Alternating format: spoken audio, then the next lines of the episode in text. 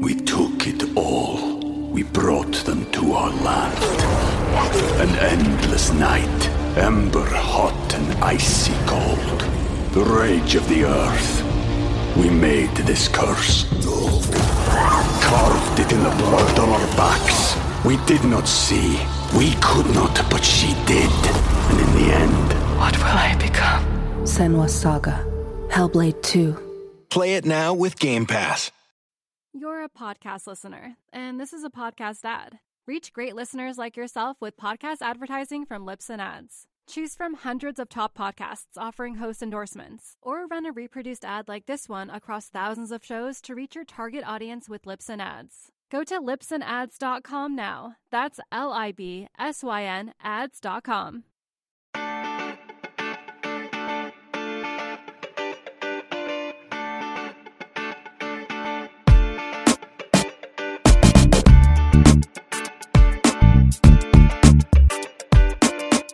Desde el bar, edición Predicciones Internacionales 2024. Bueno, análisis internacional 2024. No es que vayamos a sacar la bola de cristal tampoco y a volvernos locos, pero, pero bueno, vamos a ver qué, qué nos depara un año que pues, es interesante en el sentido de que obviamente pues, están las ligas, está la, la Champions, pero también está la Copa América, que es un torneo que, bueno, eh, para los...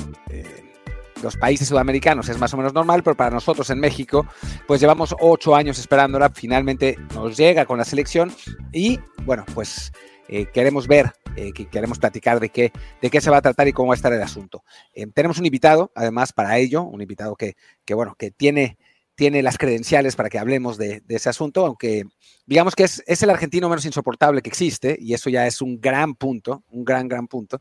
A, ver cómo, cómo se lo toma. Eh, está Alejandro Barsky, que ya ha, estado, ya ha aquí con nosotros antes, eh, un gran amigo de hace muchísimos años, y, y bueno, que, nos, va, nos va a ayudar para tratar de analizar qué, qué puede pasar. También está, por supuesto, Luis Herrera, que además tiene una aclaración en cuanto a los tiempos de el Jota Martín del Palacio. Luis.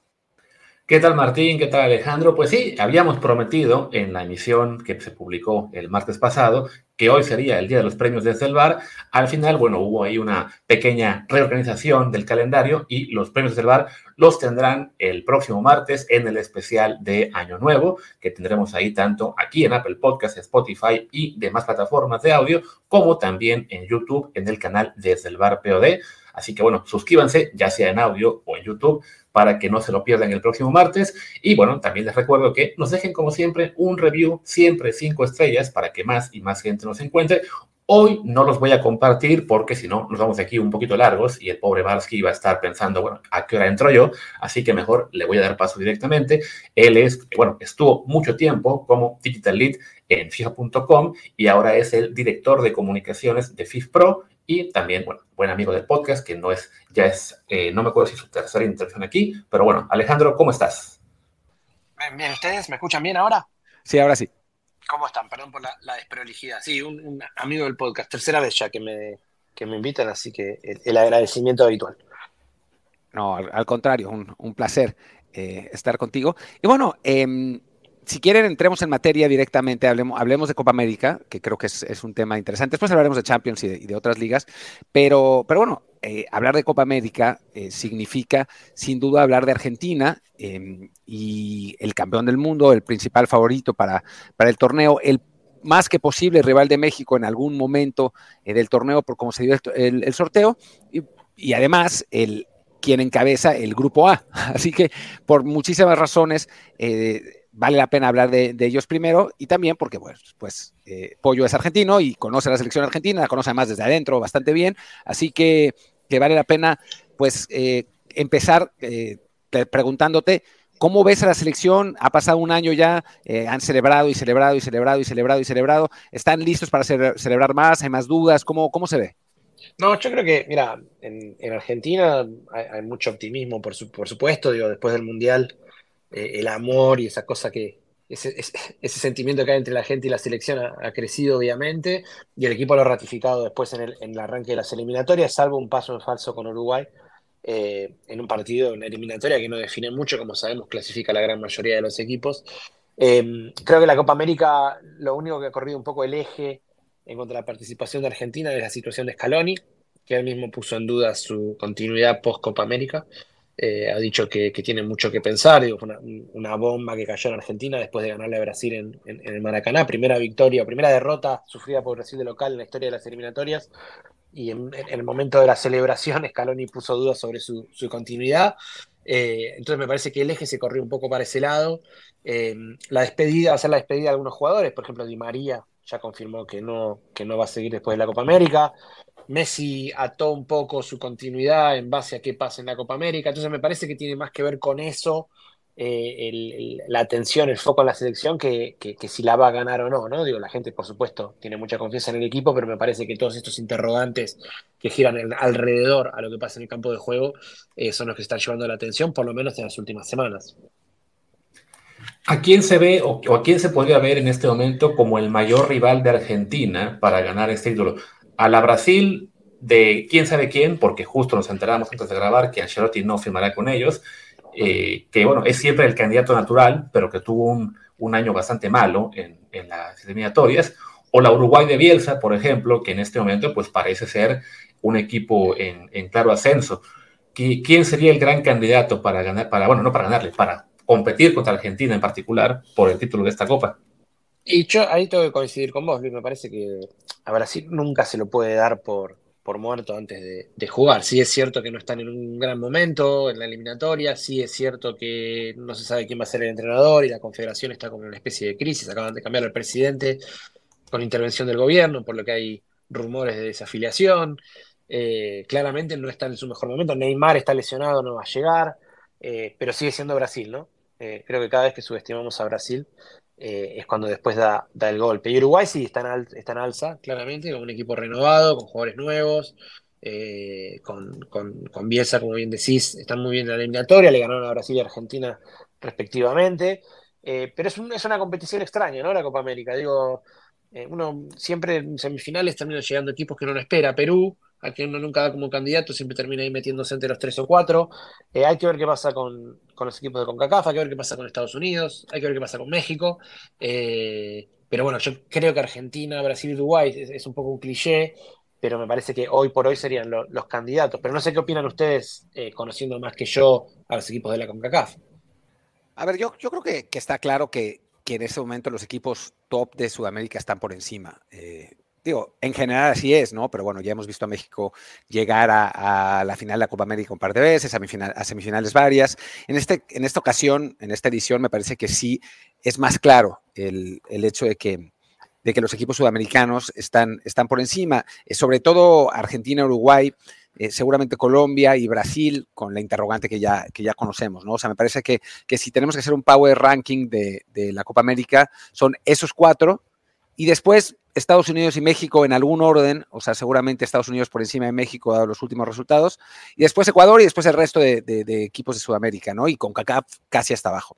Eh, sí me parece que hay una, diferencia de talento. El sorteo a final de cuentas le fue benévolo a México en el sentido de que si gana el grupo, seguramente enfrentará a uno de los rivales más flojos de Sudamérica y, podría colarse a esas semifinales, ¿no? No hay ninguna garantía, sin embargo, de que, de que lo gane, ¿no? México es una selección con, con problemas, con algunos jugadores muy talentosos, a Edson Álvarez, eh, que está haciéndolo muy bien en la Premier, eh, Santiago Jiménez, que es uno de los delanteros más cotizados, digo, de, ligas menores más cotizados en, en el mundo ahora. Eh, pero es un equipo que, al que todavía le, hace falta pues muchísimas cosas, ¿no? Técnico también. Y en el caso de Estados Unidos, no sé si, si Luis coincide ahora, ahora que, que me diga, tenían, tienen pues una generación muy provisoria, pero que se está quedando corta a lo que ellos mismos pensaban que iba a ser, ¿no? O sea, ellos se imaginaban que a estas alturas ya tendrían a varios de los jugadores de esta, de esta generación en, equipos de, primera línea en, Europa, eh, a Pulisic, a Reina, eh, a McKenny, y la realidad no ha sido así, ¿no? O sea, está Pulisic en, el Milán, eh, McKenny en la, en la Juventus, Reina no juega en el Dortmund, Em, digo, y no es que si, si habláramos de hace 15 años, el Milan y la Juventus serían dos equipos de primera línea, pero hoy sabemos que no lo son en este momento, ¿no? Hay, varios equipos de la Premier por encima, los equipos de España, etcétera, ¿no? Em, entonces, sí hay una suerte de, techo para los equipos de CONCACAF en, para este torneo en general y, y sí me parece que pueden dar algún susto, pero no pueden ser ni muchísimo menos considerados eh, candidatos serios en este torneo. No sé si Luis piense lo mismo. Sí, yo creo que en este momento hay que reconocer que con CACAF el equipo más fuerte es el de Estados Unidos, no tan fuerte como, como sus fans creen que, que es, como decía Martín, sus mejores jugadores no están todavía llegando a los niveles que ellos esperaban, que de todos modos están jugando en equipos que ya quisiéramos en México tener ahí más jugadores. Lo malo para Estados Unidos es que, pues sí, le toca el camino más duro en esta Copa, ¿no? O sea, le toca un grupo con Uruguay, que bueno, yo lo mencionaba como quizá el, el gran candidato emergente, y luego un cruce ante Brasil o Colombia. Entonces se ve muy complicado que sea el equipo estadounidense el que pueda, eh, pues, lograr un gran resultado para CONCACAF. Si llegaran a semis, sería definitivamente una, una acción espectacular. México es el que tiene el camino relativamente asequible por lo que pudo haber sido, porque no se enfrenta a Uruguay o Colombia o Brasil. Tenemos ahí, evidentemente, bueno, el primero, el gran escollo que es Ecuador, que lo está haciendo muy bien en Sudamérica, pero con el pequeño eh, detalle de que ahora no tendrá la altura de Quito como gran ventaja y estará jugando pues en un entorno mucho más hostil, como será enfrentarse a México en donde ese, ese partido va a ser en Arizona, ante 60 mil mexicanos, entonces, eso le da una ligera ventaja a México en el grupo, donde de todos modos, pues si se le gana a Ecuador, si después hay un cruce contra Perú o Chile, las, perspectivas son más este, promisorias, pero creo que igual, si llega a semis, ya se cumplió, no veo forma de que le gane a Argentina, y de hecho no me sorprendería ni que pierda el grupo con Ecuador o con Jamaica o Venezuela incluso, aunque sea más complicado, o peor aún, que se gane el grupo, pero que nos echara Perú o Chile en cuartos, simplemente porque el momento futbolístico de México, pues no, no es el que tuvo en su día que le permitía competir con los más grandes de Sudamérica. Sí, ahí, ahí yo mencionaría Venezuela, está haciendo una gran eliminatoria también, está por encima de Brasil actualmente, este, con, un, con un fútbol bastante, bastante interesante para ver, un rival que se, se convirtió en un rival incómodo, digamos, y ahora le agregó eficacia. Eh, no tiene historia, entonces ahí, bueno, este, no, no es un equipo que uno pondría entre los candidatos, pero no descartaría un, rival incómodo en, fase de grupos. Sí, de acuerdo. Y después Pollo Colombia, eh, un, pues una, una selección que, que por talento siempre uno la consideraría como entre las, las, mejores de Sudamérica, tendría que ser candidata para ir a los mundiales y sin embargo, eh, pues en el mundial pasado no fue, ha decepcionado últimamente, pero en la eliminatoria está, está andando. ¿Tú cómo ves a la selección colombiana? A mí Colombia es una selección que siempre me gusta, siempre respeto mucho, eh, porque me parece que tiene jugadores muy, muy talentosos, tiene una nueva generación de, de futbolistas también que están ahí apuntalando, acompañados por otros que ya son talentosos de, otras épocas. Sí es cierto que a los jugadores más importantes, no sé, el caso, el cliché James Rodríguez, eh, les ha costado eh, consolidarse en, el fútbol de clubes, de ligas. Eh, entonces eso siempre genera algún, algún interrogante, si se quiere, en cuanto al potencial real del equipo. Pero en, en la eliminatoria lo está haciendo muy bien. Este, le costó, como bien decís, eh, estabilizarse el equipo después de la salida de Peckerman en su momento. Eh, pero bueno, ahí parece estar volviendo otra vez a codearse entre los que, entre los que pelean arriba, al menos en la, en la eliminatoria. Eh, de nuevo, con un mundial en Estados Unidos, con una comunidad colombiana muy fuerte ahí también, como recién hablabas de la importancia de jugar para México con 60.000 mexicanos, yo me imagino a Colombia jugando con muchísimos aficionados en, los partidos de, grupo, me parece un rival para respetar. Insisto, siempre da la sensación de que está para más, Siempre uno piensa, como decías vos recién, bueno, Colombia ahora sí, y, después siempre le falta para dar ese pasito. Pero me parece que, en un fútbol tan cambiante como el actual, y un fútbol sudamericano que eh, se está como reordenando otra vez, eh, hay, que, hay que prestarle mucha atención. No sé cómo lo ven ustedes, no sé cuál es la imagen que se tiene de Colombia por allá. Bueno, más o menos lo mismo, ¿no? yo el otro día me, me apareció un colombiano troll en Twitter eh, ya sabes que a veces pasan esas cosas que tú tuiteas de cualquier cosa random y te aparece un tipo que no tiene nada que ver, pero que te, empieza a tratar de picar, ¿no? Em, y, bueno, México, país de mierda, nunca gana nada. Y me puse a, revisar las estadísticas de Colombia, pues por joder un poco, ¿no? O sea, para, responderle. Y la realidad, digo, como terminé diciéndole también en, en, modo troll, ¿no? Es que Colombia es el equipo más cagón de la historia. O sea, en Sudamérica es el equipo más cagón que existe. O sea, En 90, que nadie esperaba nada, sin presión, lograron calificar a segunda ronda y pierden con Camerún en un error grosero de Guita, ¿no? O sea, todos nos acordamos, los que estábamos vivos, de, de esa jugada, ¿no? En 94 llegan como ultra favoritos, quedan fuera en primera ronda. 98 quedan fuera en primera ronda. 2002 no van. 2006 no van. 2010 no van. 2014 llegan hasta cuartos de final. Y no sé si tú estabas en Fortaleza ese día, el partido contra Brasil, eh, que bueno, Brasil venía muy tocado del, empate con Chile y todos esperábamos, bueno, la Colombia de James, sin duda, no metieron ni las manos, ¿no? Perdieron. 2018. Pero las piernas sí, acuerda que fastidiaron a Neymar ese día. Ah, además rompen a Neymar, ¿no? 2018 pierden en, en, octavos de final. 2022 no van. En Copa América han llegado, a la, han, llegado a la final una vez en su historia, y eso que la han disputado casi desde el principio, y fue de local y fue contra nosotros, y fue contra nosotros en un partido que no teníamos a Márquez y a Torrado, porque el árbitro nos, los, nos echó en la semifinal contra Uruguay, eh, o contra Chile, a lo mejor, no contra Uruguay. Entonces, sí, digamos que lo, de que, eran muy cagones, pues se lo dije por molestar, pero sí, ciertamente, una selección que, que no, pues no ha rendido a la altura de las expectativas pues prácticamente nunca, ¿no? Salvo en, ese torneo de 2014, que a final de cuentas también quedan fuera en un partido en el que uno pensaría que podrían haber hecho más.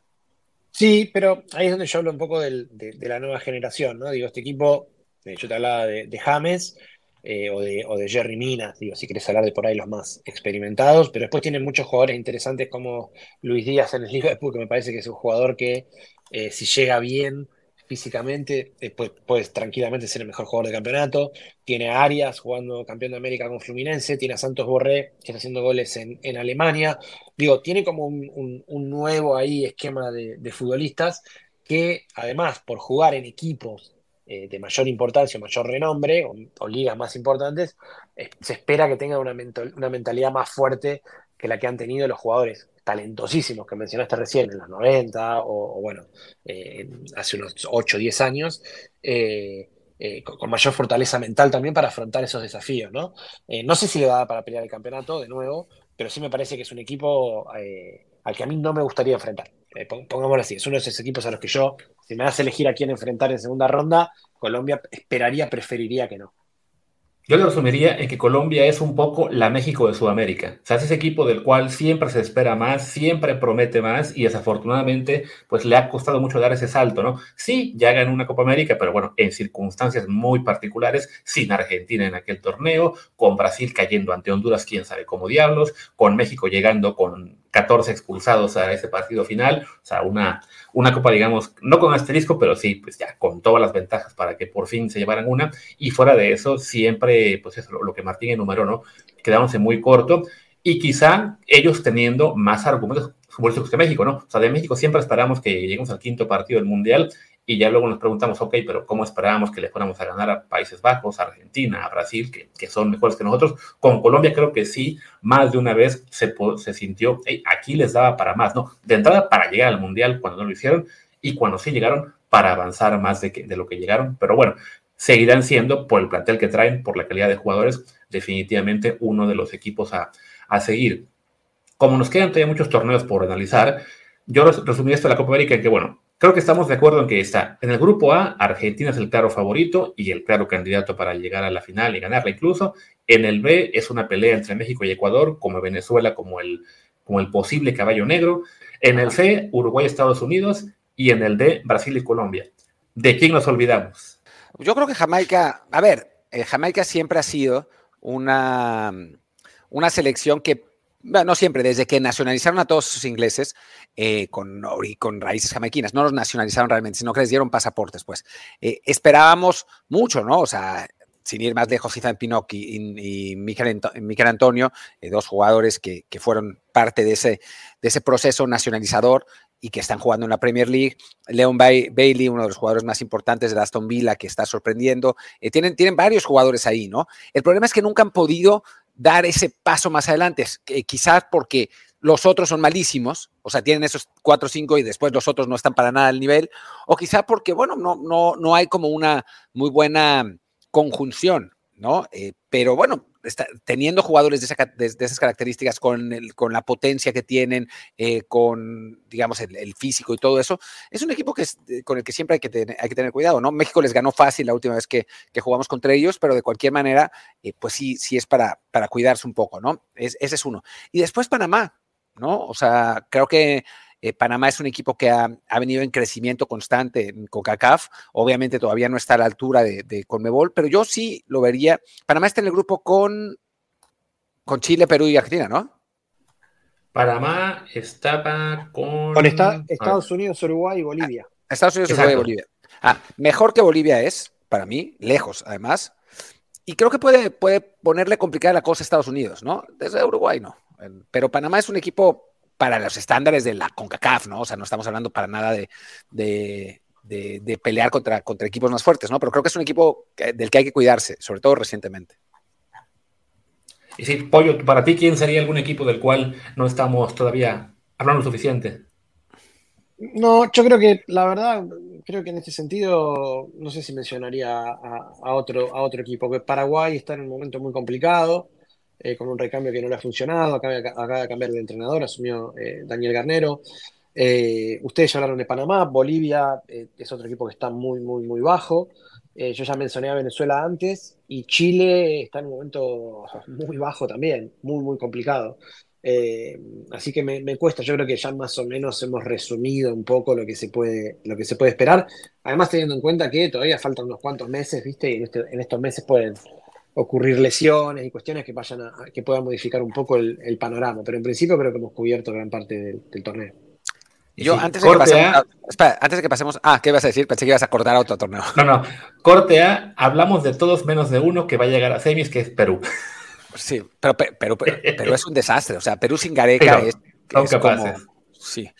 No, yo lo, que te quería preguntar, eh, Pollo, antes de, pasar a otro tema, porque hablamos poco de la selección de Argentina en cuanto a a individualidades, en cuanto a personal, eh, hablamos de por encima de la realidad, pero, pero bueno, está esta selección que sabemos eh, que Messi tiene fecha de caducidad, no sabemos cuál es, ¿no? Pero, pero tiene fecha de caducidad. Será después de la Copa América, será después del Mundial, yo creo que va a ser después del Mundial, eh, no me parece que se vaya a retirar así nada más, pero no sabemos, ¿no? ¿Tú a qué jugadores de Argentina ves tomando un poco la estafeta, ¿no? O sea, como Messi va a ser complicado que haya uno, ¿no? Pero, pero tomando la estafeta para, pues para que el recambio generacional no sea tan grave, ¿no? O sea, no sea, no sea como cuando se fue Maradona, que a pesar de tener grandísimos jugadores, pues pasó un rato largo, ¿no? Antes de que pudieran pelear otra vez hasta arriba. Sí, yo creo que lo importante o, lo más fuerte que hizo Scaloni fue establecer un grupo joven del medio hacia arriba que todavía tiene muchos años de, de competencia. Eh, de hecho, Messi, si uno se fija, por pensar la última final de Copa América Argentina de Estados Unidos, la, que pierde con Chile, la Centenario, eh, si uno mira esa final, Messi venía a tomar el balón del primer marcador central, tenía que pasar gambeteando por la mitad de cancha y llegar hasta adelante. Y con Scaloni juega claramente en los últimos metros de la cancha. Eh, porque en medio campo, si uno se pone a fijar los jugadores que tiene, McAllister, De Paul, Enzo Fernández, Lo Celso, arriba tenés Lautaro que mm, con la selección está torcido, pero en el Inter es uno de los atacantes más, más importantes, al menos a, nivel ligas o clubes. Tenés a Julián Álvarez, que parece no tener techo, con apenas 23 años. Eh, tenés a González haciendo goles en Fiorentina. Tenés un equipo joven con muchos años de, progreso por delante. Entonces eso lleva a que me parece el traspaso vaya a ser un poco más, eh, menos traumático, por llamarlo de alguna manera. Eh, me parece que Scaloni logró armar un equipo que no depende de Messi, de nuevo, otro cliché, otra obviedad, pero no deja de ser verdad. Entonces eso hace que, incluso con, menor peso, mejor caso el último partido Argentina-Brasil, donde Messi estaba lesionado y no pudo este, eh, imponerse en el juego y quedó un poco aislado, el equipo siguió manejando el juego y el partido. Entonces me parece que en ese sentido el equipo está bien, no esperaría, de nuevo hay que ver si Scaloni sigue o no, eh, que se busque otro jugador, otro Mesías para reemplazar a Messi, otro fuera de clase.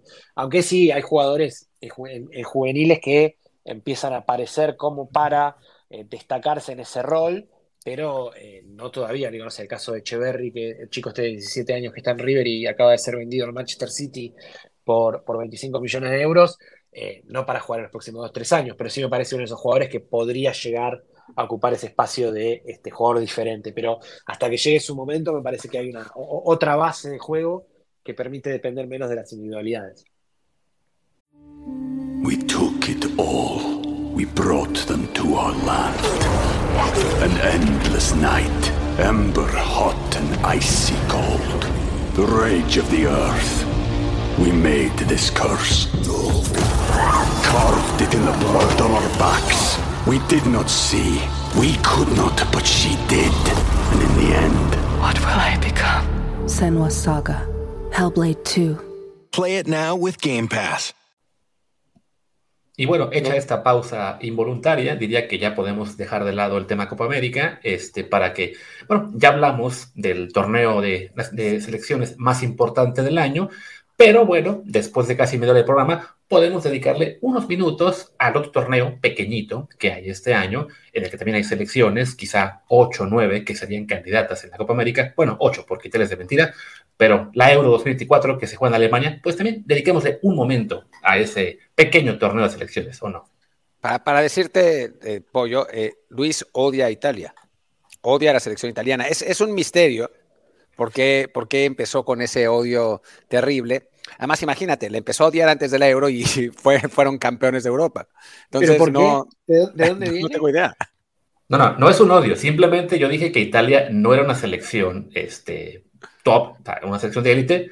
Desafortunadamente para mí se les abrió el camino y quién sabe cómo diablos ganaron la euro, pero después quedó demostrado que era una mentira. Tan es así que no llegaron al mundial y a esta euro calificaron de, creo que de lágrima. nunca, nunca lo olvidará. Eh, pero bueno, eh, sí, este euro, eh, que, que, bueno, es, es un, un, torneo con, con equipos muy interesantes, ¿no? O sea, desde la selección francesa, subcampeona del mundo, que, que bueno, parte, creo, a priori como, como favorita, después de, pues, esencialmente dominar sin problema su grupo. Inglaterra, que pues ya le toca, digamos, con, con la generación de jugadores que tiene. O sea, si no es ahora, digo, no, no voy a decir que no será nunca, porque, porque parece que tiene un, equipo muy joven y, un, y, un, y, una cantidad de talento aún más joven eh, viniendo de, muy buen nivel. Alemania, que no ha estado bien, pero que es local y ser local es, importante, y bueno, todavía tiene a los, a los jugadores que tiene. España, que bueno, no, no, se le puede descartar. Portugal, que ahí anda, eh, siempre anda por ahí también. Y bueno, es, es, es euro con, equipos eh, interesantes y buenos. ¿Tú cómo la ves, Pollo? Sí, yo creo que tengo que suscribir a lo que, a lo que dijiste recién, ¿no? Mi Francia me parece este, siempre, siempre el candidato, si se me pregunta a mí, por nivel de juego, por nivel de individualidades, por, por consistencia. Digo, campeón del mundo en 2018, finalista en 2022. Eh, sí es cierto que a veces este, Francia se manda algunas de esas cosas extrañas, como la última Euro que, Euro que se quedó afuera en un partido eh, increíble. Eh, siempre es un equipo, es un equipo de temer. A mí la Euro me gusta mucho porque eh, es muy difícil apostar a quién, a quién se la puede, a quién se la puede llevar. Siempre hay alguna sorpresa interesante. Yo te puedo decir cuál es mi favorito del corazón, que posiblemente no, no pase de fase de grupos, pero voy a estar apoyando, son los escoceses. Este... Pensé, pensé, que Suiza, un país que te acogió con los brazos abiertos durante muchos años y del que no. hiciste sin duda fan de la selección. Yo de Suiza, de Suiza, en Suiza viví ocho años y medio. Eh, al contrario de lo que pensás, me parece una selección bastante querible, entre otras cosas porque suele, este, suele estar, las mejores selecciones de Suiza estuvieron integradas por, por segunda o tercera generación de inmigrantes, lo cual eh, representa un debate muy incómodo para los suizos internamente, no tan adeptos a, la inmigración. Este, por ende, siempre me parece un fenómeno muy interesante para, para seguir. Pero Escocia, en este caso, eh, es un equipo que, de, los más humildes de, de, la región, que clasifica muy poquito y esta vez está, sí tiene un grupo complicado, este, pero tengo mucho cariño y espero, espero que avancen. Pero si tengo que, decir un candidato, para mí claramente Francia. Eh, Inglaterra es uno de esos que eh, siempre está con el It's Coming Home, eh, les toca, les toca, les toca, y, siempre les falta un poquitito, ¿no? Hablaban de Colombia hace un tiempo en Sudamérica, con Inglaterra me pasa, me pasa algo parecido. Y España es, es otro, otro signo de pregunta que, que, tengo ahí, jugadores muy talentosos, jóvenes también, eh, pero que decepcionó un poco en el último mundial, había arrancado para comerse la cancha y terminó yéndose con una imagen bastante deslucida. Eh, no sé vos, eh, Luis, al margen de tu odio por Italia, ¿qué, qué análisis haces? No, de entrada yo coincido en que Francia e Inglaterra son lo, aparentemente los candidatos más fuertes. Desafortunadamente, bueno, por cómo están los cruces de grupos, asumiendo sí que ellos son líderes de los suyos, eh, les tocaría mis semifinales, eh, no, no sería una final posible, pero bueno, como la, esta Euro tiene el formato de 24 equipos, entonces avanzan algunos terceros, no es tan sencillo para decir cómo, cómo será el camino, porque seguramente habrá por ahí algún equipo importante que acabe segundo, tercero de grupo, que acabe, digamos, donde no le corresponda. Lo hemos visto en las últimas Euros como equipos en los que nadie pensaba, por ejemplo, la Gales de Gareth Bale, este, Croacia incluso en su día, eh, o sea, Italia cuando llega a esta final que la gana, que no, no parece para mí el, un candidato principal, pero bueno, acaba siendo campeón. Vaya, es un torneo que se presta para sorpresas, entonces no es tan fácil eh, identificar cuál va a ser el camino que, que, vamos a ver. En teoría, insisto, ¿no? Francia e Inglaterra serían ellos dos los, los mayores candidatos, y después de ellos, pues yo pensaría quizá en Portugal, eh, Alemania con toda la localía, creo que no, no vamos a ver esta, esta vez un, equipo teutón tan potente. Y el resto, pues sí, hay muchos en esa segunda categoría de candidatos, bueno, tercera ya, que serían, no sé, este, España, esta Croacia que se rehúsa a morir, eh, un equipo, no sé, Bélgica, que parece que ya se le fue el, el tren, Dinamarca me parece que es un equipo que está en ascenso, aunque tenga menos reflectores. Vaya, bueno, hay... Es un mundial, es un mundial horrible, güey. Yo creo que, que va a, a, tener mostrar una mejor cara. Bueno, Holanda siempre la olvidamos, pero también ahí está con una siempre buenas generaciones y que en este último mundial, bueno, estuvo a punto de echar a Argentina. Entonces, sí, ¿sabes? Es, es mucho más complicado aquí, sí, tanto para decir quién va a ser campeón, como incluso qué duelos vamos a ver en, incluso en, las rondas tempranas, ¿no? ¿Qué, qué, qué hacemos con Portugal? Tío, Portugal yo creo que sí es, para mí Portugal es el tercer candidato después de Francia e Inglaterra. Pero cada, cada torneo importante es lo mismo, eh, y salvo en el que parecía que no iban a ninguna parte, eh, en general termina por, decepcionar, ¿no? Eh, es, un equipo que si uno analiza los, jugadores, o sea, más allá de Cristiano que, lo conocemos, o sea, ve, vean los clubes donde están, ¿no? Los porteros, Roma, Wolves y Porto. Los defensas, Wolves, Benfica, City, eh, Bayern, Sporting, Porto, Barcelona. Eh, los mediocampistas, Fulham, Manchester United, Benfica, dos en, en, Arabia Saudita porque los compraron por millones de dólares, Paris Saint Germain. Y adelante, otro en Arabia Saudita que es Cristiano, y después Paris Saint Germain, City, Barcelona, Braga, Braga y Liverpool. O sea, es un equipo con, o sea, si uno lee esa lista de, de clubes, o sea, creo que ni Argentina, o sea, es, es muy loco la, la, el, el, nivel de, de, los jugadores portugueses, quizás no tan importantes en sus clubes, pero aún así, y de cualquier modo, terminan siempre por no poder dar ese paso. Y mira que esta, en esta ocasión el sorteo les, les generó un camino, insisto, esto siempre cambia, pero bueno, más o menos asequible porque si ganan su grupo, que deberían hacerlo, les toca en la siguiente ronda un tercero, después en cuartos sería el ganador de un duelo entre segundos de grupo, los del D y el E, que si no me equivoco pueden ser, no sé, Países Bajos y Eslovaquia o Rumania, ahí está la cosa, pues tiene que ser Holanda básicamente, este, salvo que ellos le ganen a Francia, que esperemos que no para no destruir todas las previsiones. Y ya hasta semis te puede tocar un rival que puede salir de Alemania, España, Italia, Croacia. O sea, creo que como se acomodan las cosas, Portugal debería poder evitar estos tumbos que de repente tiene y ser el equipo que enfrente al que salga de otra llave del cuadro entre Francia e Inglaterra. Aunque Pollo no sé contra Holanda si Portugal también podría dar el paso en falso. Y es complicado, es complicado. Son rivales muy parejos. Yo creo que en Europa son incluso más parejos que, que en América. Ya ni te hablo sí. de Sudamérica, de, de, América en general. Entonces es, es muy difícil. Y un resultado sorpresivo te puede cambiar toda la llave. Eh, pero así todos los rivales son todos muy parejos. No hay un, un, un candidato claro, como digo yo, bueno, al margen de Francia quizás, este, o, o Inglaterra, pero después es, es, un poco como que todo puede pasar. Sí lo que creo es que la única certeza es que nos vamos a pasar el invierno en Sudamérica, el verano en Europa, enfrente de la televisión, este, porque va a haber fútbol para ver de todos los colores. Eh, pero bueno, ya eh, va a estar bueno por ahí volver a escuchar esto en unos meses eh, y ver por cuánto le erramos y, este, y, ver si seguimos haciendo predicciones. Y ya pa, para cerrar el, capítulo selecciones, eh, rápidas predicciones reales de cómo sería para ustedes la final en la Copa América y la final en la Euro. Luis. A ver, Pollo, tú, tú primero que eres el invitado. Te, te, quería pasar la pelota a vos. Mira, no tengo no las llaves este, en, mente. Yo te digo qué partidos me gustaría ver a nivel de emoción. Me gustaría ver un, Francia-Alemania. Posible, me parece, me parece que sería extraordinario. Eh, y solo para ponerle picante acá al, podcast, una Argentina-México en la final, me parecería no se puede. interesante. sería semifinales solamente.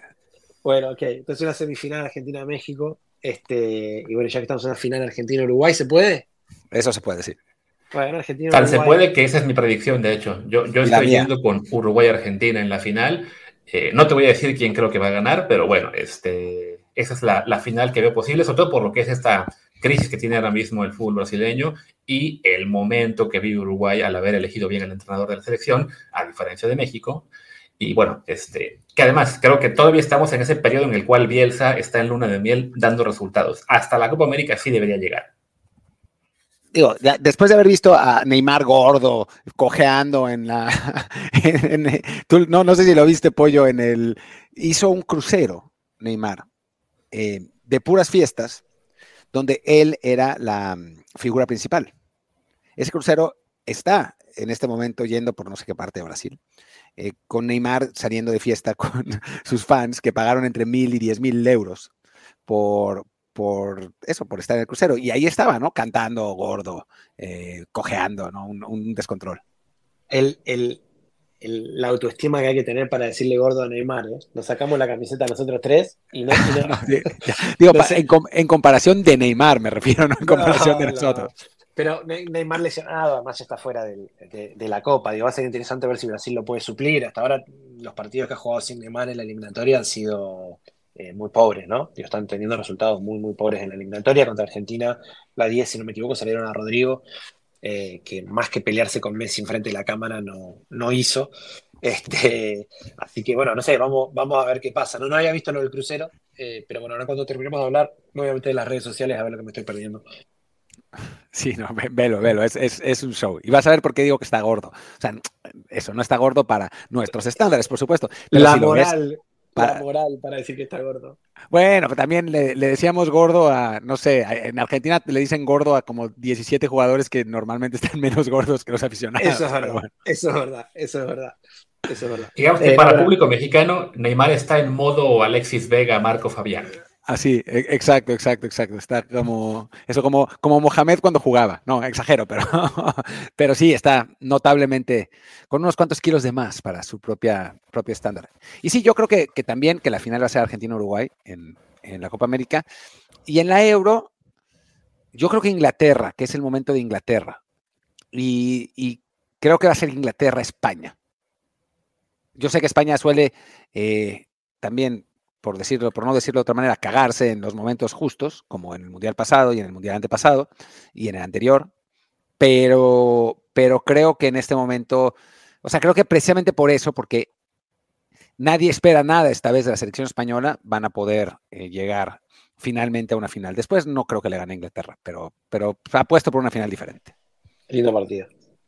Digo, de aquí entrado, lo, lo, bueno de la Euro es que aquí sí dependiendo de, lo de, en qué lugar quede cada quien en su grupo, sí se puede ir al lado del cuadro, digamos que no le toca. O sea, hay cualquier combinación de final es factible. No, no es como en la Copa América que sí tienes que ser ya sea Argentina o México o Ecuador o Chile, y del lado de Brasil, Uruguay y Colombia lo mismo. Pero bueno, ateniéndome a esta lógica que nunca existe en la Euro, eh, sí creo yo que Inglaterra-Portugal para mí sería la, la final, eh, la mejor final posible a reserva, claro, de que Francia diga otra cosa. De acuerdo.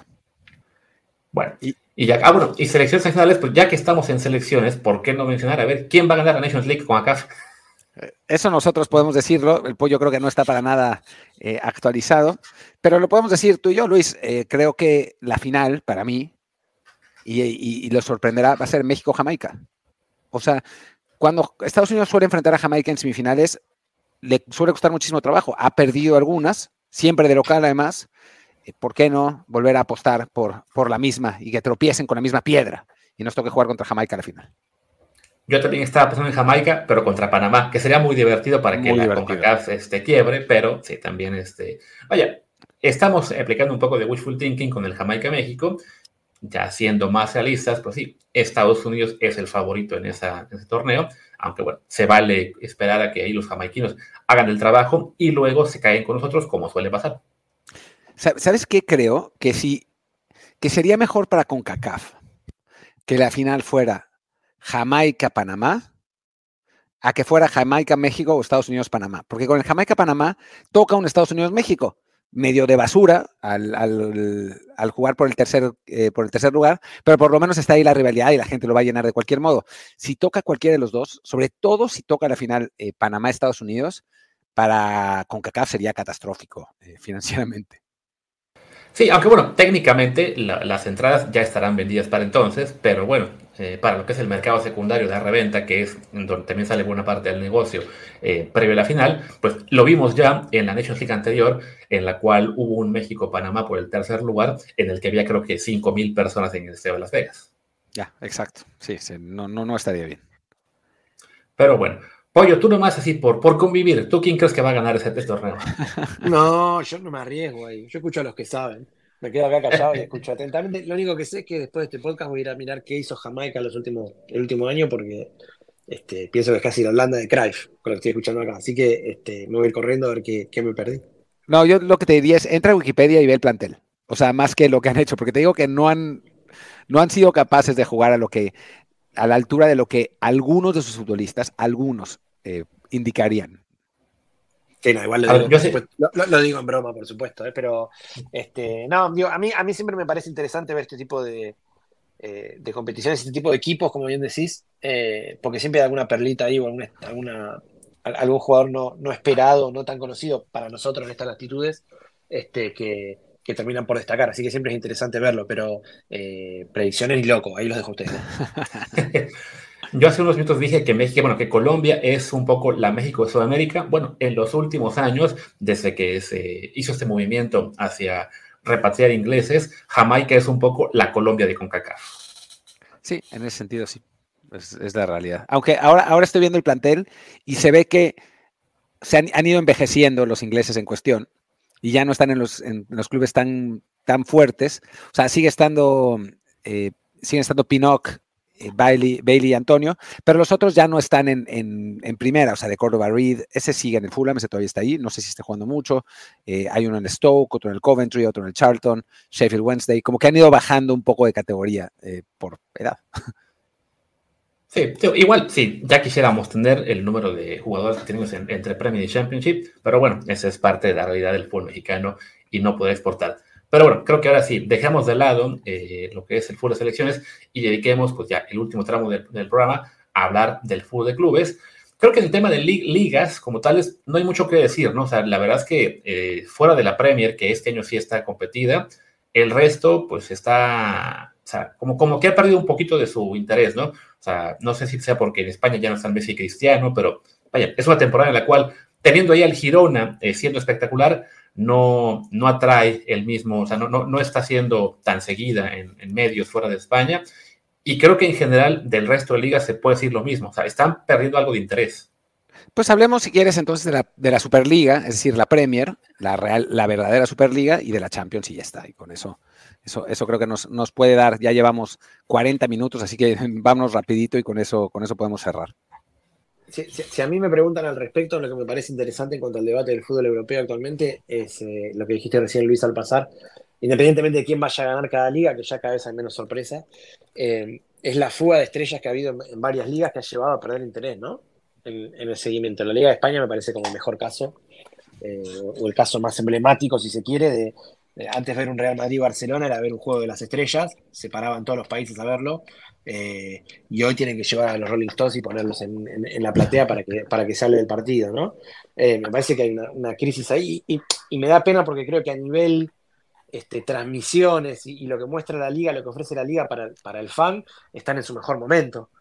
Si, si la liga que veíamos nosotros hace 10 años tenía el tipo de transmisión que tenían ahora, sería espectacular, no habría con qué ganarle. Eh, y todos los ojos han cambiado a, a la Premier, digo, porque los mejores jugadores están ahí o en Arabia Saudita, pero después el resto de las ligas europeas han perdido mucho nivel, no sé cómo lo ven ustedes.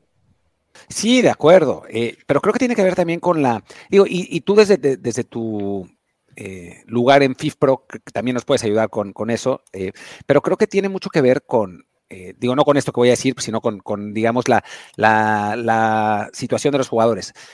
Creo que tiene mucho que ver con, con, la venta de derechos de televisión de la Premier, ¿no? O sea, en la, en la Premier League hay un montón de dinero que, que bueno, ha ido aumentando los salarios, ha ido aumentando el poder adquisitivo de los clubes, em, ha ido eh, pues mejorando las instalaciones de la Premier, incluso la, calidad misma de las transmisiones, ¿no? O sea, uno ve una transmisión de la Premier y es como si estuvieras viendo un mundial constantemente, ¿no? O sea, es una, un nivel espectacular, mientras que en las otras ligas, pues no es lo mismo, ¿no? No, no pueden pagar por los jugadores, no pueden pagar eh, los salarios, no pueden eh, tener la misma infraestructura, y creo que, que eso ha provocado un desbalance. También con la entrada de este agente árabe saudita que yo no lo considero un, peligro real al, fútbol europeo en el mediano plazo, pero sí ciertamente se ha llevado a algunos jugadores eh, pues muy importantes que podrían estar jugando hoy en Real Madrid o Barcelona, ¿no? O sea, desde el propio Cristiano hasta Benzema, Gabri Veiga, eh, varios jugadores que uno, uno pensaría que podrían, eh, podrían seguir en Europa o que hubieran seguido en Europa hace 5 o 10 años, pero, pero sí ha, desbalanceado, ha desbalanceado mucho. Y por eso creo que están Florentino y Laporta tan tercos en que se juegue la Superliga, ¿no? Porque ven eso como una posible fuente de ingresos que de otro modo no van a tener y se van a seguir quedando atrás. Sí, que desafortunadamente para ellos, pues si la lograran hacer para que funcione, requieren también de los clubes de la Premier League.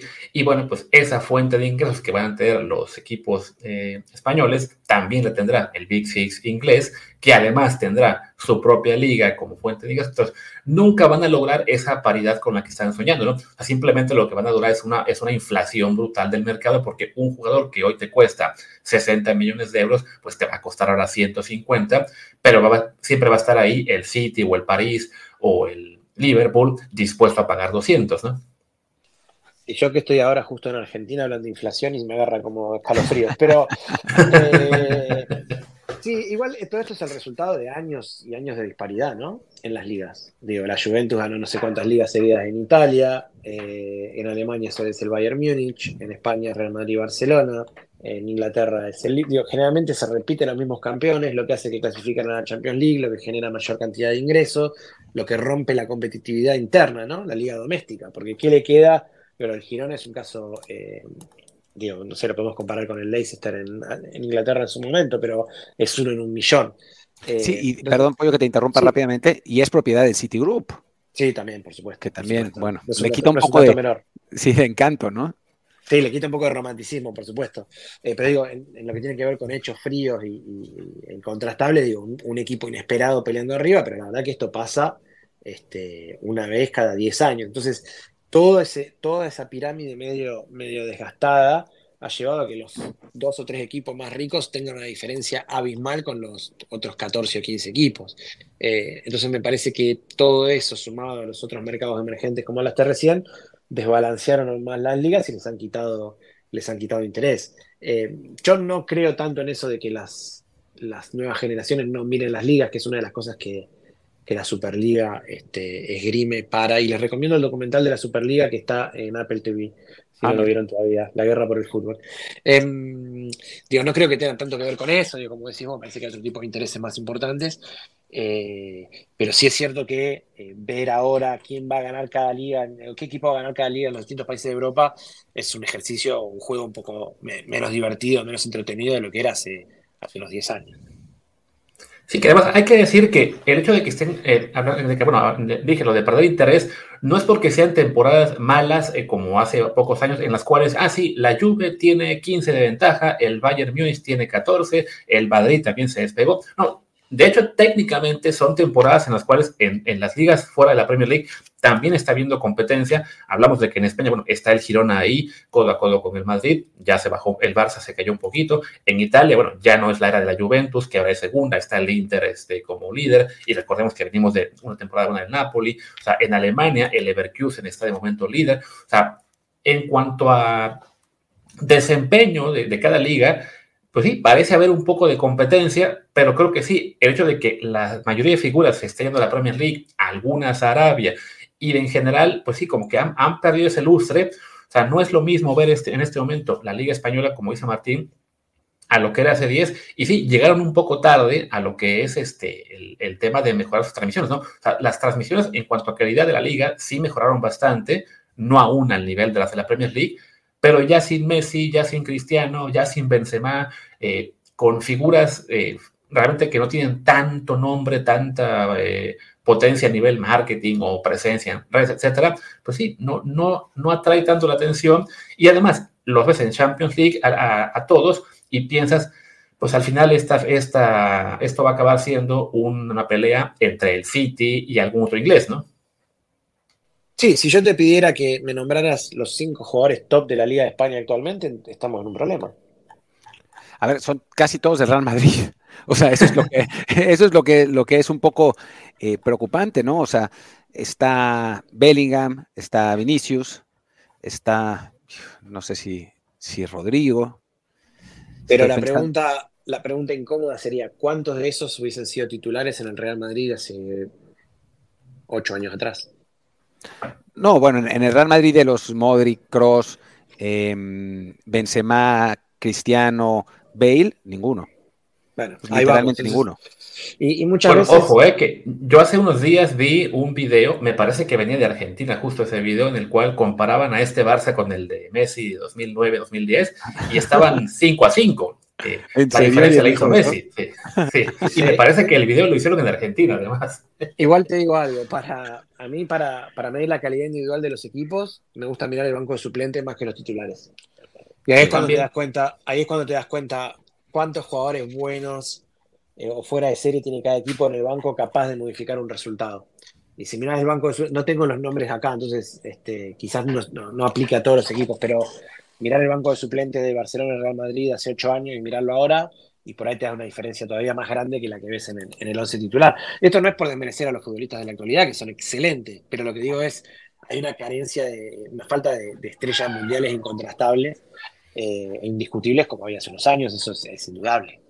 No, y mira que en Madrid, dentro de todo, entre lesionados y todo, o sea, te voy a leer la lista del, plantel. Eh, Courtois, Carvajal, Militao, Alaba, Bellingham, Nacho, Vinicius, Cross, Modric, Modric, eh, Rodrigo, Camavinga, Lunin, José Lu, que sigue jugando quién sabe por qué, eh, Valverde, Lucas Vázquez, Chouameni, Dani Ceballos, Rudiger, Brahim, Ferland Mendy. O sea, todavía Kepa, eh, todavía el Madrid, el- con el Madrid te puedes defender, ¿no? Y si, y si ves, si piensas en la Champions y dices, bueno, el Madrid puede ganar la Champions, dices, eh, podría ganar la Champions, no, no es imposible. Pero ya cuando te vas del Barcelona para abajo, ya no hay, no hay color, realmente. Mira, estoy mirando Sí, la plantilla del- te estoy mirando la plantilla del Barcelona eh, y uf, de, de aquella época. Adriano, Dani Alves, Douglas, Jordi Alba, Marc Batra, Mascherano, Matías Piqué, Sergi Roberto, Busquets, Iniesta, Rafinha, Rakitic, Xavi, Samper, Traoré, Messi, Neymar, Pedro, Sandro, Suárez. Eh, la diferencia es abismal. Y eso que te fuiste a 2015. O sea, si te ibas a, a 2011, es peor. Sí, sí, me, me- me quise, me, me fui lo más cercano que, que- que podía, digamos, como para, para hacer una, una competencia un poco más justa. Pero sí, te vas más allá. Mira, el, el World Eleven, el equipo que votan los jugadores todos los años a través de FIFPRO, que se entrega el premio ahí en los, los premios FIFA, que este año se entregan ahora el 15 de enero, eh, eran de esa época la mitad del equipo del Real Madrid y la mitad del equipo del Barcelona, todos los años. Gracias a eso yo tenía trabajo y me, me llevaban a, a a hacer las entrevistas. Exacto, exacto. Pero, este, viste, entonces ahí, ahí ves un poco la, la diferencia de cómo, cómo mudó eso y ahora están mirando mucho más al Manchester City, la Premier. Bueno, nada, creo que seguimos girando en torno al mismo tema, estamos de acuerdo. Sí, entonces bueno, ya reconduzcamos el tema a lo que será ya el, el resultado de estas ligas de, esta, eh, de, este, de este- de este año. Decíamos, ok, bueno, hemos hecho pronósticos, hemos hecho ya en, en lo que es selecciones, vamos en tema ligas. De entrada, en Champions League, yo veo al, al Manchester City como el gran, gran favorito. Supongo que me dirán que el Real Madrid, pues ahí siempre porque es el Madrid, porque la historia, por la presencia, lo que sea, también está ahí como aspirante. ¿A quién más vemos que le pueda dar una pelea a- al City? Yo creo que Liverpool y Arsenal, ¿no? No, Liverpool, Liverpool no, Liverpool no está No así. está. No, yo creo que pues el Arsenal. Y ya. Sí, no, es una, es una Champions El ahora. ¿no? Al, al haberse quedado fuera el Liverpool, al haber entrado el United, que fue un desastre, este, ¿quién más quedaba por Inglaterra? Que también quedó fuera, este, el Chelsea. El, el Newcastle. Ah, Newcastle, claro. Que queda fuera en primera ronda. Eh, sí, el Bayern quizás, eh, pero sí, francamente no, no, no, tiene tan, tan buena pinta. Y eso que el City viene en, cierta crisis, ¿no? Digo, obviamente tiene unos, unos cuantos lesionados ahora, eh, notablemente Haaland, pero Rodri también. creo que que, no, no, ha sido el equipo impresionante que, había sido en otras temporadas. Eh, el Paris Saint Germain ya no es lo mismo que antes tampoco. Sí, realmente, o sea, es una buena oportunidad para que el Real Madrid la vuelva a ganar. El yo creo que el, Inter puede pelear para estar ahí, eh, pero no le da para ganarle al, al, Manchester City. Yo mm, la veo medio servida para el City otra vez. La veo servida para el City otra vez. Sí, creo que al City hay quien le ha, digamos, perdido un poco de respeto en las últimas semanas porque sí, entró en una pequeña crisis de resultados, anda, bueno, se cayó hasta el cuarto lugar en este momento de la Premier League, si bien tiene un juego pendiente que con eso se queda, puede llegar hasta segundo lugar. Y sí, viendo el cuadro que quedó, como decíamos, bueno, no está el Liverpool, no está, bueno, el Chelsea entonces nos va de bajada, ¿no? Pero no está el Tottenham, y los que sí entraron este año, que son el United y el Newcastle, pues fracasaron eh, brutalmente, pues nos quedó un cuadro de octavos de final con únicamente dos ingleses, el City y el Arsenal, que creo que sí, ellos dos y el Madrid serían los grandes candidatos, pero bueno, a la vez, al ser un cuadro eh, un poco a la baja, comparado con otras ediciones, pues nos puede acabar dando esto combinaciones muy simpáticas, sobre todo si por ahí en el sorteo de cuartos de final nos acaban poniendo un City contra Real Madrid o contra Arsenal. Sí, no, no, no, es, no es imposible, ¿no? Eh, y nos puede volver a tocar otra vez ese, e, e, ese lado del cuadro, digo, ya no hay tantos italianos como, como la vez pasada, pero con, con rivales pues un poco más random, ¿no? Eh, y sí, después la Champions sorprende, ¿no? Nos ha nos ha, hemos visto al, Chelsea ser campeón cuando nadie hubiera dado un peso por ellos, dos veces, de hecho, em, al Madrid ganar también contra todos los pronósticos eh, en, más de una ocasión. Si no, no es fácil, pero sí tiene pinta de que en los momentos determinantes va a salir el City y va a terminar ganándolo todo. El silencio es, este, que suscribimos a lo que acabas de decir. Sí, mi frase fue demoledora, fue demoledora. no, no, no, hay, no, hay, no hay nada más que decir. no, y, mira, en las ligas de Europa este, me parece que vamos camino a lo mismo. Digo, quizás la, la, diferencia puede ser en Alemania, donde el Leverkusen está ahí peleándola, pero por el resto me parece que Inter, Real Madrid, este, etcétera, etcétera, se perfilan de nuevo. Sí, bueno, la Juve anda, anda bien en Italia esta vez. Eh, creo, que, creo que en Italia hay tres equipos, cuatro equipos más o menos del mismo nivel y cualquiera, cualquiera puede ganar. En las otras ligas, a pesar de, del, gran inicio del Leverkusen y del, y del Girona, pues sabemos lo que va a pasar al final de cuentas, ¿no? O sea, creo que, creo que todos lo tenemos claro. Sí, no, mencionaba ahorita Basi que, que Leverkusen está arriba, pero esta película en Alemania la vemos casi todos los años, ¿no? Hay, suele ser el Dortmund quien está dando pelea en la primera mitad de la, de la temporada, pero al final pues el Bayern simplemente tiene demasiada ventaja en cuanto a plantilla y acaba remontando, creo que será el mismo caso. Igual en la Liga Española, el Girona está haciendo una labor titánica, pero no creo que le alcance para mantener el paso al Madrid y ya el Barça se ha rezagado, entonces ahí son dos. En Italia, mencionaba Martín que son tres equipos de buen nivel, el problema es que ya en cuestión tabla ya solo son dos, porque ya este, el Milan se quedó muy, muy atrás ese Super Milan de Pulisic, eh, pues resultó que ya, ya está a 11 puntos del Inter. Así 11 ya. a 11 ya. Así que bueno, es una competencia básicamente entre Inter y Juve. Esperemos que sea Inter, creo que a la Juve, para el resto de Italia y del fútbol, sería bueno que se pase unos años sin ser campeona. Eh, y sí, pues la, la, pelea interesante es esa, ¿no? La que está Inglaterra con un Liverpool líder, que además sin la presión de la Champions League este año, pues puede enfocarse en, en la Premier. Un Arsenal que que creo que todavía no acabamos de, creerle que está al nivel de City o Liverpool, pero que bueno, ya le dio mucha pelea el año pasado y creo que también este año va a estar ahí. Y bueno, no, no creo que Aston Villa o Tottenham logren tampoco mantener el paso, pero bueno, ahí están de momento. Eh, de momento, bueno, Aston Villa incluso por arriba del City, Tottenham a un punto, pero creo que ahí sí veremos una buena carrera de a tres, ¿no? Entre Liverpool, Arsenal y City. Sí, de, de acuerdo, ¿no? Y yo creo que a final de cuentas eh, City y Liverpool van a terminar descolgándose. Eh, el Arsenal, bueno, ahora, ahora acaba de perder 2-0 con el West Ham. Me parece que es un equipo que todavía le falta un año más para, para estar ahí peleando a la altura de los otros dos. Y con la irregularidad del City, pues no es imposible que Liverpool sea campeón. Y bueno, creo que está. Cada, vez que cada vez que hablo y nadie, nadie dice nada, creo que es momento de, que ya vayamos cerrando porque, porque todo el mundo está de acuerdo conmigo por primera vez en la historia de este podcast. Yo por lo general, yo procuro dejarle el espacio a apoyo para que él pueda este, ser el siguiente, pero bueno, ya es eso, ¿no? El silencio dice que no, no nos queda mucho más que decir en lo que es este último episodio del año, que además también ya llegó a la hora de camino, así que, pues sí, podemos despedir, salvo que quieran hacer un pronóstico para la Europa League, la Intercontinental o la Conference, cosas así. O la Libertadores incluso. No, no, no. La, Libertadores creo que Pollo podría lo más, pero temo que dirá River, aunque lo hayan, hayan ganado los brasileños los últimos nueve de los últimos diez años. No, me encantaría que fuera River, pero va a ser el, el Sportivo Recife para nada y no sé qué. Siempre un brasilero va, llega y se la lleva, así que para qué ilusionarse, mejor dejarlo así, lo dejamos con lo que charlamos en Europa este, y nos podemos, podemos cerrar el año con eso. Perfecto. Muchísimas gracias. Pues Pollo, este, muchas gracias por acompañarnos. Como siempre, la, la tercera silla que estás con nosotros. ¿Dónde te puede encontrar la gente en Twitter? Aunque haya quien ya diga X, pero bueno, en las redes, ¿dónde estás?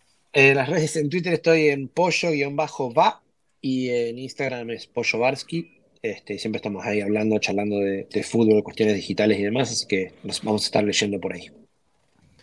Perfecto, gracias Pollo. Yo soy Luis Herrera, mi Twitter es arroba luisrha, bueno, mi Twitter y todas las redes. Feliz año a todos. Martín. Yo soy Martín del Palacio, mi Twitter es arroba martín de ELP, el del podcast es desde el bar pod, el Telegram es desde el bar podcast. Eh, muchísimas gracias a todos por acompañarnos un año más, por soportar a Luis un año más y digo, si para mí es difícil, no puedo imaginar para ustedes que ni lo conocen. Eh, gracias, Pollo, por estar, estar con nosotros hoy. Y bueno, pues nos vemos el año que entra, que es eh, pasado mañana, para hablar de los premios desde el bar 2023. Hicimos nuestra premiación, que es sui generis. Gracias. Chao.